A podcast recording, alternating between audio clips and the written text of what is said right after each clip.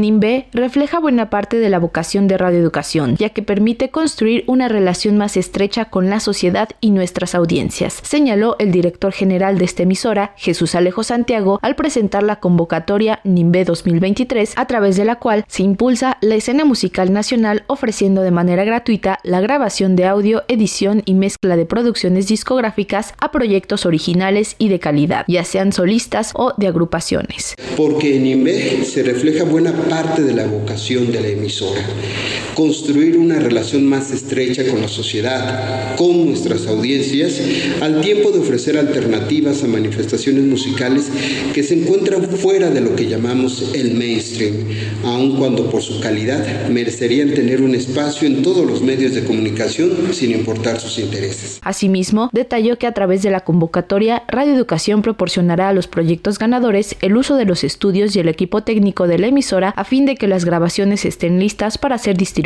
en todos los formatos que se requieran. También recordó que desde 2019 a la fecha, el acervo que se ha generado en NIMBE consta de 16 discos de diferentes géneros que van desde el blues, jazz, cumbia, música en lenguas originarias y de cámara, reggae, son jarocho, folk, chilenas y ahora el bolero que tendrá una categoría especial. También resulta muy importante abrir una categoría especial para el bolero, mediante el cual no solo participamos en el esfuerzo México-Cuba para que forme parte de la lista representativa del patrimonio cultural inmaterial de la humanidad por la UNESCO, sino apostamos por generar nuevas formas.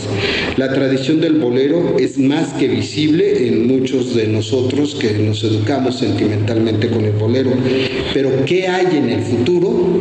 Esa es la gran pregunta que también nos tenemos que plantear a partir de esta convocatoria.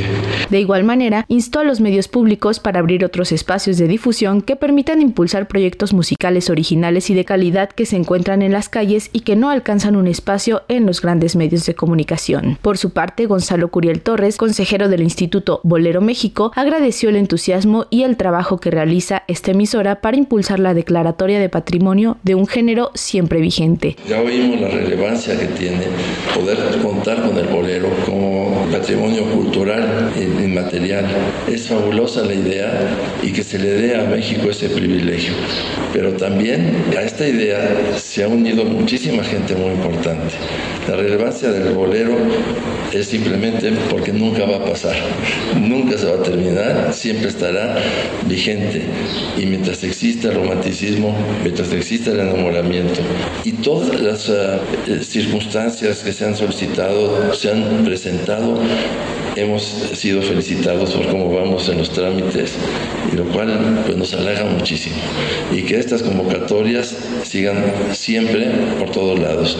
La convocatoria se puede consultar en la página oficial de esta emisora y estará abierta al público a partir de este viernes 10 de noviembre y hasta el 15 de enero de 2024. Para Radio Educación, Pani Gutiérrez.